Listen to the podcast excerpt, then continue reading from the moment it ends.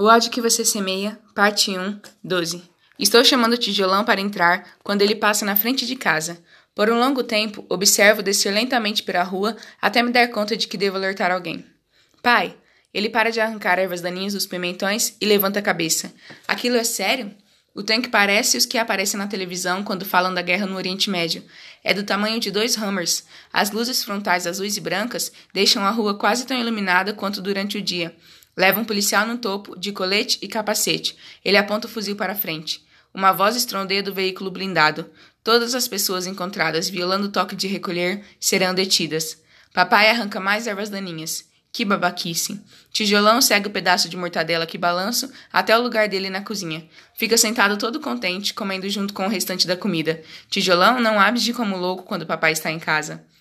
Nós todos somos como tijolão, na verdade. Papai em casa quer dizer que mamãe não vai ter que passar a noite acordada, Secane não vai se encolher toda hora e Seven não vai ter que ser o homem da casa. Eu também durmo melhor. Papai entra, limpando a terra das mãos. As rosas estão morrendo. Tijolão, você anda mijando nas minhas rosas? Tijolão levanta a cabeça. Ele olha nos olhos do papai, mas acaba baixando a cabeça.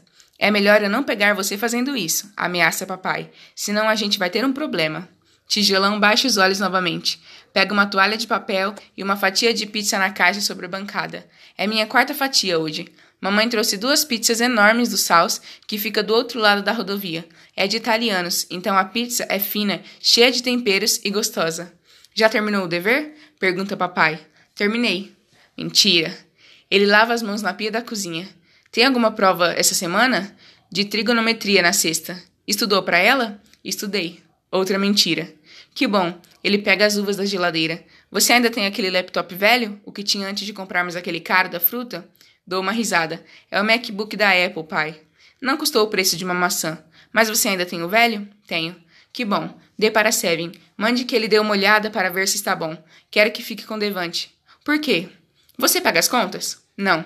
Então não preciso responder isso.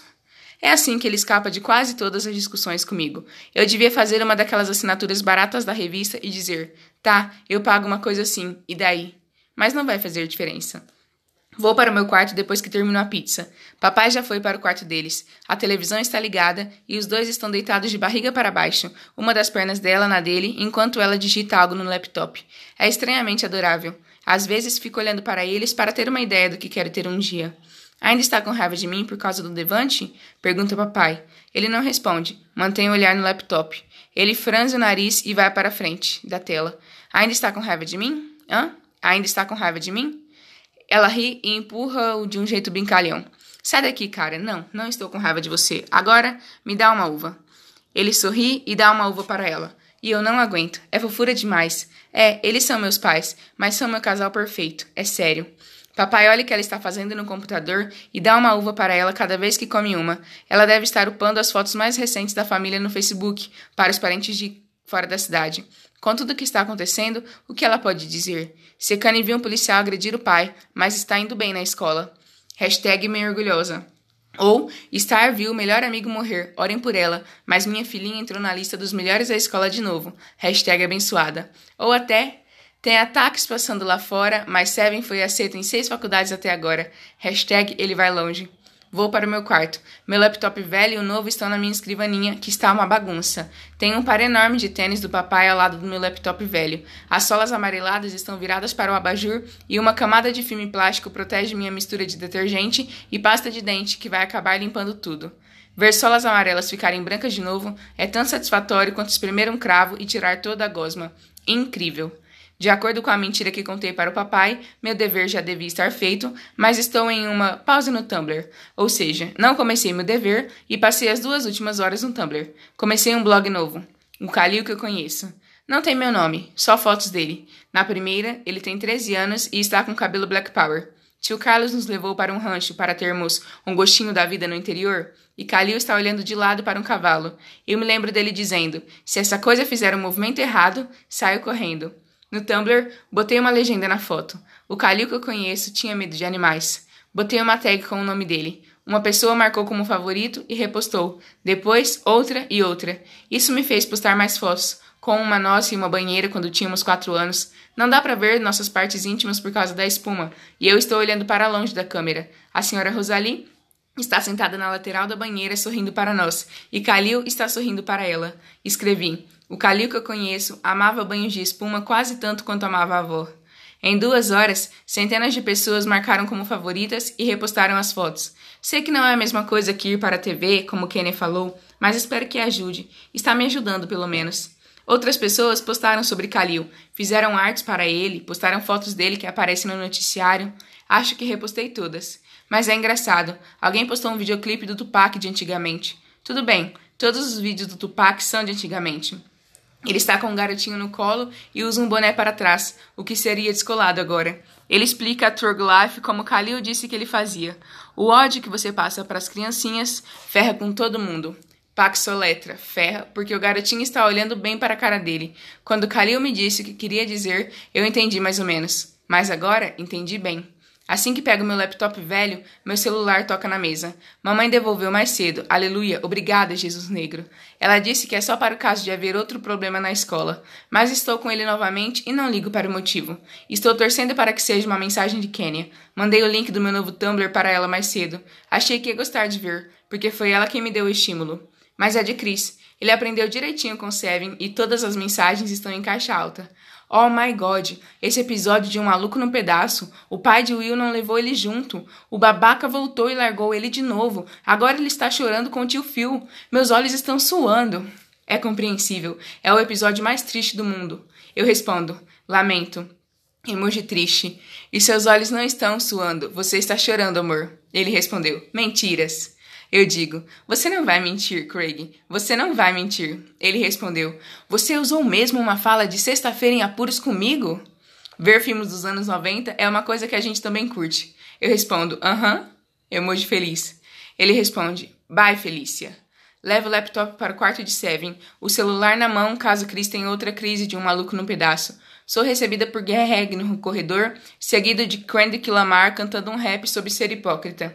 Seven está sentado no beliche de baixo, uma torre de computador aberta aos pés. Com a cabeça baixa, os dreads caem soltos e formam uma cortina na frente da cara dele. Devante está sentado de pernas cruzadas no chão. O cabelo sacode com a música. Uma versão zumbi de Steve Jobs os observa de um pôster na parede, ao lado de todos aqueles super-heróis e personagens de Star Wars. Tem um edredom da Sonserina na cama de baixo que juro que vou roubar um dia. Seven e eu somos fãs de Harry Potter, ao contrário. Gostamos primeiro dos filmes e depois dos livros. Viciei Kalil e Natasha também. Mamãe encontrou o primeiro filme por um dólar em um brechó quando a gente morava no conjunto de Cedar Groove. Seven e eu dizíamos que éramos da Sonserina porque quase todos eram ricos. Quando você é criança e mora em um apartamento de um quarto em um conjunto habitacional, rico é a melhor coisa que alguém pode ser. Seven tira uma, uma caixa prateada do computador e a examina. Nem é tão velha. O que você está fazendo? Pergunto. Big Jim me pediu para consertar o computador dele. Precisa de uns drives novos de DVD. Ele queimou os dele fazendo toda aquela pirataria. Meu irmão é o técnico não oficial de Garden Yates. Senhoras idosas, vendedores de pirataria e todo mundo entre as duas coisas pagam para ele conserte os seus computadores e celulares. Ele ganha um bom dinheiro assim. Tem um saco preto de lixo encostado no pé da beliche, com umas roupas aparecendo no alto. Alguém jogou por cima da cerca do nosso jardim. Seven, Secane e eu o encontramos quando voltamos do mercado. Achamos que podiam ser de Devante, mas Seven olhou e tudo pertencia a ele, as coisas que ele tinha na casa da mãe. Ele ligou para Yesha. Ela disse que o estava botando para fora, que King mandou. Seven, sinto muito. Tudo bem, Star. Mas ele não devia, ela não devia. Eu falei que está tudo bem, ele olha para mim, tá? Não esquenta. Tudo bem, digo, e meu celular vibra. Entrego o laptop para Devante e olho a mensagem. Ainda não recebi nenhuma resposta de Kenya, mas é uma mensagem de Maia. Você está com raiva da gente? Para que isso? pergunta Devante, olhando para o laptop. Papai quer que eu dê para você, mas disse para deixar Seven dar uma olhada primeiro. Diga enquanto respondo para Maia. O que você acha? Por que ele quer que eu fique com isso? pergunta Devante. Talvez queira saber se você soube mesmo usar um, respondo para Devante. Eu sei usar um computador, diz Devante. Ele dá um soco em Seven, que está rindo. Meu celular vibra três vezes. Maia respondeu. Definitivamente. Nós três podemos conversar? As coisas andam estranhas. Típico de Maia. Se Hayley e eu temos qualquer tipo de discordância, ela tenta consertar. Ela deve saber que esse não vai ser um momento com baia. Eu respondo. Tá. Aviso quando estiver no meu tio. Tiro o som em velocidade rápida ao longe. Eu me encolho. Metralhadoras de merda, diz papai. As pessoas ficam agindo como se aqui fosse o Irã. Nada de palavrões, papai, disse Cane da sala. Foi mal, cara. Vou buscar um dólar no cofre. Dois. Você disse a palavra com M. Tá. Dois. Está, venha comigo até a cozinha um segundo. Na cozinha, mamãe fala com a outra voz no celular. Sim, senhora. Nós queremos a mesma coisa. Ela me vê. E aqui está minha adorável filha agora. Você pode esperar, por favor? Ela cobre o fone. É a promotora pública. Ela quer falar com você essa semana. Não é o que eu esperava. Ah, é, diz mamãe. Olha, amorzinho, se você não estiver à vontade, eu estou. E olho para papai. Ele assente. Eu consigo. Ah, diz ela, olhando de mim para o papai e para mim de novo. Tudo bem, desde que você tenha certeza. Mas acho que devíamos nos encontrar com a senhora Ofra primeiro e possivelmente aceitar a oferta dela de representar você. Definitivamente, diz papai. Não confio nas pessoas da promotoria. Que tal irmos vê-la amanhã e deixarmos a promotora mais para o final dessa semana? Pergunta mamãe. Pego outra fatia de pizza e dou uma mordida. Está fria agora, mas pizza fria é a melhor pizza. Dois dias sem escola? Ah, você vai à escola, diz ela. E você comeu salada, já que está comendo tanta pizza? Comi legumes, esses pimentões pequenininhos. Não contam quando são tão pequenos. Contam sim. Se bebês contam como humanos quando são pequenos, legumes contam como legumes quando são pequenos. Essa lógica não funciona comigo. Então vamos nos encontrar com a senhora Ofra amanhã e com a promotora na quarta. Parece um bom plano? Parece, menos a parte da escola. Mamãe tira a mão do telefone. Me desculpe pela demora. Podemos ir na quarta-feira pela manhã.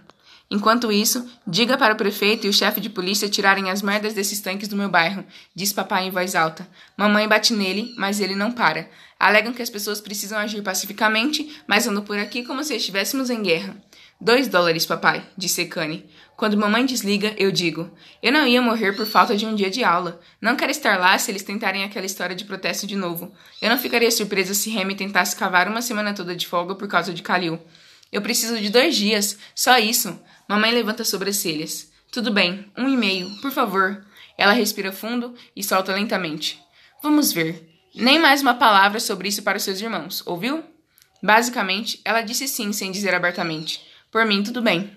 O pastor disse uma vez no sermão que o fé não é só acreditar, mas dar passos na direção da crença. Então, quando meu despertador toca na terça de manhã, eu não levanto por fé, acreditando que mamãe não vai me obrigar a ir à escola. E para citar o pastor, aleluia, Deus aparece e mostra o caminho. Mamãe não me obriga a levantar. Eu fico na cama, escutando todo mundo se arrumar. Secane faz questão de dizer para a mamãe que eu ainda não levantei.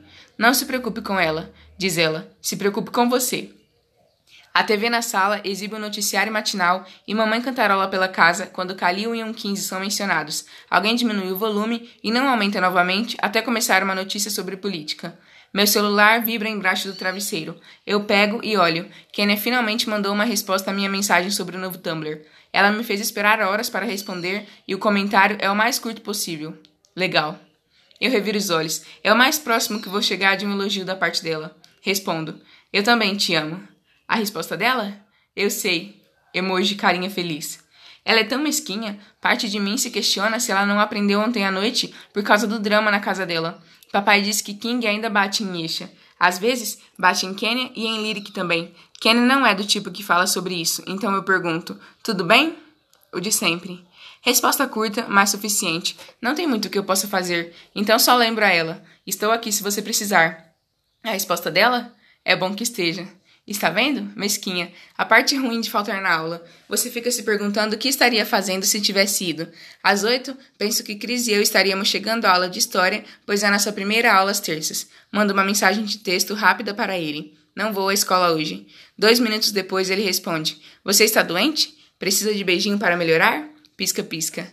Ele digitou o mesmo pisca-pisca em vez de botar dois emojis de piscadela. Admito que dou um sorriso. Respondo: E se for contagioso? Ele diz: Não importa, beijo em qualquer lugar. Pisca, pisca. Eu respondo: É outra cantada? Ele responde em menos de um minuto: É o que você quer dizer que seja. Te amo, maluca no pedaço. Pausa. A palavra com A me pega totalmente desprevenida, como um jogador do outro time roubando a bola na hora que você vai fazer uma cesta. Tira todo o seu impulso e você passa uma semana se perguntando como a roubada aconteceu. É, Cris dizendo te amo é assim, só que não posso passar uma semana pensando nisso. Ao não responder, estou respondendo, se é que isso faz algum sentido. O relógio da sexta está correndo e preciso dizer alguma coisa. Mas o quê? Ao não dizer eu antes de te amo, ele está deixando tudo mais casual. Falando sério, te amo e eu te amo são diferentes. Mesmo time, jogadores diferentes. Te amo não é tão direto e agressivo como eu te amo. Te amo pode escapar, claro, mas não é uma porrada na cara. É mais um tapinha de leve. Dois minutos se passam. Preciso dizer alguma coisa. Também te amo. É tão distante quanto uma palavra em espanhol que ainda não aprendi, mas o engraçado é que vem com facilidade. Recebo um emoji de piscadela em resposta. O Josh Ur For Justice ocupa o antigo Taco Bell na Magnolia Avenue, entre a lavadora de carros e a loja de crédito financeiro. Papai me levava junto com o Seven ao Taco Bell todas as sextas-feiras e comprava tacos de 99 centavos, pãozinho de canela e um refrigerante para dividir. Foi logo depois que ele saiu da prisão, quando não tinha muito dinheiro. Ele costumava ficar nos olhando comer. Às vezes, pedia à gerente, uma das amigas da mamãe, para ficar de olho na gente e ir à loja de crédito financeiro ao lado. Quando fiquei mais velha e descobri que presentes não simplesmente aparecem, me dei conta de que papai sempre ia lá perto dos nossos aniversários e do Natal. Mamãe toca a campainha do Just Us e a senhora Wolf abre para nós. Peço desculpas por isso, diz ela trancando a porta. Estou sozinha aqui hoje. Ah, diz mamãe, onde estão seus colegas? Alguns estão na Garden Yates High, em uma mesa redonda. Outros estão organizando uma marcha na Carnation, onde Khalil foi assassinado. É estranho ouvir alguém dizer Khalil foi assassinado com a facilidade que a senhora Ofra diz. Ela não morde a língua nem hesita. Cubículos com paredes baixas ocupam a maior parte do restaurante. Eles têm quase tantos pôsteres quanto servem, mas do tipo que papai amaria, com o Malcolm X de pé junto a uma janela segurando um fuzil, Huey Newton na prisão com o punho erguido do movimento Black Power e fotos dos Panteras Negras em manifestações e dando café da manhã para crianças. A senhora Ofra nos leva para o cubículo dela, ao lado da janela do drive-thru. É engraçado, porque tem um copo do Taco Bell na mesa dela. Muito obrigada por virem, diz ela. Fiquei muito feliz quando você ligou, senhora Carter. Por favor, me chame de Lisa. Há quanto tempo vocês estão nesse espaço? Quase dois anos. E se querem saber, sim, de tempos em tempos aparece um palhaço que abre a janela e diz que quer uma chalupa. Nós rimos. A campainha toca. Deve ser meu marido, diz minha mãe. Ele estava a caminho. A senhora Ofra se afasta e em pouco tempo a voz de papai ecoa pelo escritório, com ele andando logo atrás dela. Meu pai pega uma terceira cadeira em outro cubículo e coloca entre a sala da senhora Ofra e o corredor. O cubículo dela é muito pequeno. Me desculpem o atraso. Tive que atualizar Devante sobre a situação do Sr. Lewis. Sr. Lewis? Pergunto. É, como estou aqui, pedi para ele deixar Devante ajudar na loja. O Sr. Lewis precisa de alguém de olho naquele traseiro burro. Dedurando na televisão ao vivo? Você está falando do cavalheiro que deu uma entrevista sobre os King Lords? Pergunta a senhora Ufra. É, ele, diz papai. Ele é o dono da barbearia ao lado da minha loja. Ah, uau! Aquela entrevista fez as pessoas falarem. Na última vez que vi, havia um milhão de visualizações online. Eu sabia, o Sr. Lewis virou um meme. É, preciso muita coragem para ser discreto como ele, direto como ele foi. Eu falei sério no funeral de Khalil Star.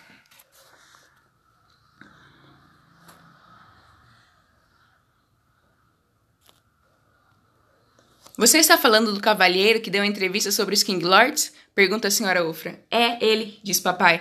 Ele é o dono da barbearia ao lado da minha loja. Ah, uau! Aquela entrevista fez as pessoas falarem. Na última vez que vi, havia um milhão de visualizações online. Eu sabia, o Sr. Lewis virou um meme. É preciso muita coragem para ser direto como ele foi. Eu falei sério no funeral de Khalil Star. Foi muita coragem sua falar com a polícia. Não me sinto corajoso. Com o X me olhando na parede, não posso mentir. Não estou soltando a língua na TV como o Sr. Lewis. E não tem problema, diz a senhora Ufra. Tive a impressão de que o Sr. Lewis falou impossivelmente, com raiva e frustração. Em um caso como o de Khalil, eu preferiria que você falasse de uma forma mais deliberada e planejada. Ela olha para a mamãe. Você disse que a promotora ligou ontem? É, querem se encontrar com Star essa semana. Faz sentido. O caso foi passado para a promotoria e eles estão se preparando para levar a um grande júri. O que isso quer dizer? Pergunto. Um júri vai decidir que acusações devem ser feitas contra o policial Cruise. E Star vai ter que testemunhar para o grande júri, diz papai. A senhora ofrecende. É um pouco diferente de um julgamento normal. Não haverá juiz nem advogado de defesa presentes e a promotora vai fazer perguntas a Star. Mas e se eu não puder responder todas? O que você quer dizer? pergunta a senhora Ufra. Eu. aquela coisa de arma no carro. No noticiário disseram que podia haver uma arma no carro, como se isso mudasse tudo. Eu sinceramente não sei se havia. A senhora Ofra abre uma pasta na mesa, pega uma folha de papel e o empurra na minha direção. É uma fotografia da escova preta de cabelo de Calil. a que ele usou no carro. Isso é a suposta arma, explica a senhora Ofra. O policial Cruise alegra que a viu na porta do carro e supôs que Calil estava indo pegar. O cabo era grosso e preto bastante para ele supor que era uma arma. E Calil era preto bastante, acrescenta o papai. Uma escova de cabelo. Calil morreu por causa de uma escova de cabelo. A senhora Ofra coloca a foto na pasta. Vai ser interessante ver como o pai dela fala disso na entrevista de hoje. Espere, entrevista? Pergunto. Mamãe se mexe um pouco na cadeira. Hum, o pai do policial vai dar uma entrevista que vai passar essa noite. Eu olho dela para o papai. E ninguém me contou? Por que não vale a pena falar disso, amorzinho? diz papai. Eu olho para a senhora Ufra. Então, o pai dele pode apresentar para o mundo a versão do filho da história e eu não posso apresentar a minha e de Kalil. Ele vai fazer todo mundo pensar que um 15 é a vítima. Não necessariamente, diz a senhora Ufra. Às vezes, essas coisas saem pela culatra, e no fim das contas, o tribunal da opinião pública não tem peso nenhum. O grande júri é que decide. Se eles vierem com provas suficientes, coisas que deveriam, o policial Cruz vai ser acusado e julgado. Sim, respiro. Uma onda de silêncio constrangedor se espalha. O pai de um 15 é a voz dele, mas eu sou a de Kalil. O único jeito de as pessoas conhecerem o lado dele da história é se eu falar. Olho pela janela do drive-thru para o lava-jato ao lado. Água jorra de uma mangueira, fazendo arco-íris no sol, como fazia seis anos atrás, pouco antes de as balas levarem Natasha. Eu me viro para a senhora Ofra. Quando eu tinha dez anos, vi minha outra melhor amiga ser morta por um tiro que saiu de um carro que estava passando. Engraçado como morta saiu fácil agora. Ah, a senhora Ofra se encosta. Eu não. Sinto muito estar. Eu olho para os dedos e os mexo. Lágrimas se formam nos meus olhos. Eu tentei esquecer, mas me lembro de tudo, dos tiros e da expressão no rosto de Natasha. Nunca pegaram a pessoa que fez aquilo. Acho que não importava bastante, mas importava. Ela importava. Eu olho para a senhora Ofra, mas mal consigo vê-la em meio às lágrimas. E quero que todo mundo saiba que Kalil importava também. A senhora Ofra pisca. Muito. Sem dúvida. Eu, ela limpa a garganta. Eu gostaria de representar você, Star, sem cobrar, na verdade. Mamãe assente e também está com os olhos cheios de lágrimas. Vou fazer o que puder para ter certeza de que você seja ouvida, Star. Porque assim como Kalil e Natasha importavam, você importa e sua voz importa. Posso começar tentando conseguir uma entrevista na televisão. Ela olha para os meus pais, se vocês concordarem. Desde que não revelem a identidade dela, sim. Diz papai. Isso não deve ser um problema, diz ela. No que diz respeito à promotora, posso marcar de irmos amanhã. Um zumbido baixo vem da direção do papai. Ele pega o celular e atende. A pessoa do outro lado grita alguma coisa, mas não consigo entender. Ei, calma, Vante. Fale de novo. A resposta faz papai se levantar. Estou indo. Ligou para a emergência? O que foi? Pergunta mamãe. Ele faz sinal para o seguirmos. Fique com ele, tá? Estamos a caminho.